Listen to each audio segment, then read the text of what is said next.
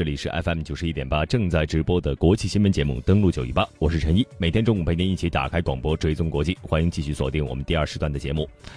接下来全球聚焦，我们来关注到，在十六号中午十二点整，中国海洋今年伏季的休渔期正式结束，中国、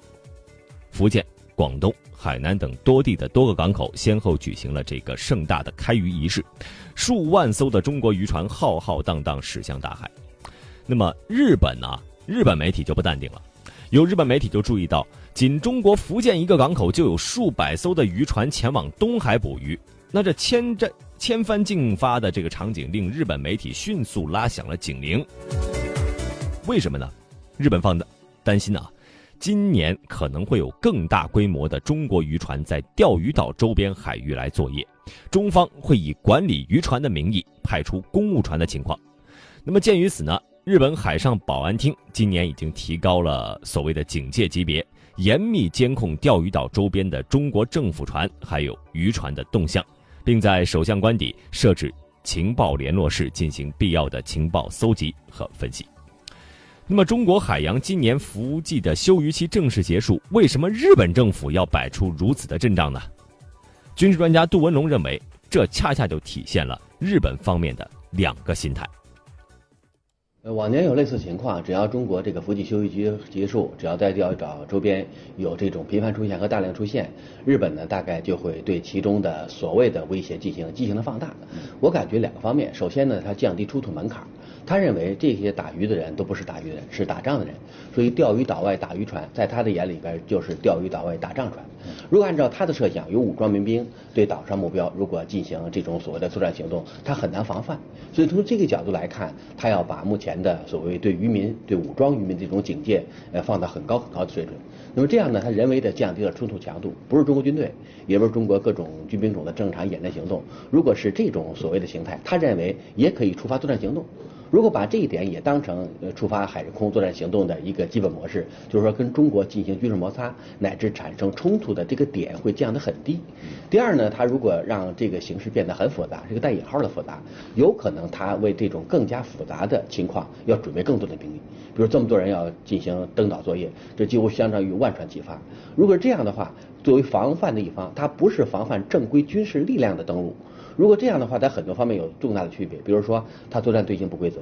登陆点不规则。如果这样的话，我在海上的拦截力量要超出以往，无论是空中、海上的各种侦察打击能力，要跟以往对中国军队的防范那个力量和规模要大得多。所以有可能是放大这个威胁之后，让这个地区日本的海上自卫队、空中自卫队，包括陆上自卫队，基本作战能力的部署规模和以往相比有重大的进步和提高。要这两点应该是最核心的依据。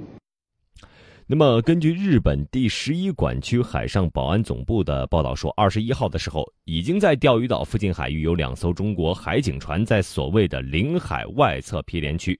航行。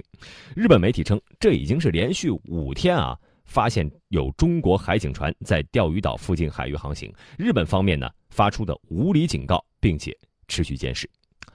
根据日本 NHK 新闻报道说，两艘中国海警船是在当地时间二十一号上午的九点左右，在钓鱼岛以西约三十公里的海域来航行。而日本媒体则称，两艘海警船呢都是本月十八号进入其所谓的领海的船只，其中一艘呢搭载了机关炮。日本海上保安总部发出了警告，并且持续监视。根据外媒此前报道说，在八月十八号的时候，中国海警二五零二二幺六六。二幺零幺和三三幺幺五舰船编队在我钓鱼岛海域领海内巡航，却遭到日本海上保安厅无理的警告，并且持续监视。在八月十九号的时候，四艘中国海警船在钓鱼岛附近的海域巡航，日本海上保安厅也发出了警告，并且持续监视。那么，日本方面啊，对于中国渔船的态度如临大敌，并且加强了一系列的监视活动。大肆渲染的背后，日本方面在钓鱼岛问题上是否又有可能突然对中国渔船动手呢？那么，海疆问题学者王小鹏就认为，这个动手的可能性不大，但是挑衅行为应该是会有的。呃，我认为他主动挑起冲突或者说下手的这种可能性不是太大，但是呢，他可能在未来采取一些具体的挑衅性的行为，它为什么设置这样的一个专门搜集情报的机构啊？我想跟近年来钓鱼岛的形势发生的巨大变化不无关系。因为自二零一二年以来呢，这个钓鱼岛的形势，由于我们加大了对钓鱼岛及其附近海域我们这个巡逻的力度，我们这种巡视呢，逐步的朝着常态化、值守型的这种巡航模式去拓展。然后呢，我们这种特点呢，就是全覆盖、全天候。对于这个重点的海域、重点的时段，特别是像现在休渔期已经结束，我们这个渔船要在相应的海域呢展开正常的这种捕捞活动，对它的保护的力度，我们肯定会有所增加。所以呢，为了作为他们心中一种所谓的这种应对的模式呢，日本在几个角度，其实在近年来，特别是二零一五、一六年以来，都有所加强。比如说海保厅的舰只，它大型船只这个使用和下水。都有所增加。那么，在这个舰只上的一些火力的配备，它又有所升级。那么，为的是什么呢？就是对他心中所谓要应对的这种钓鱼岛的危险的状况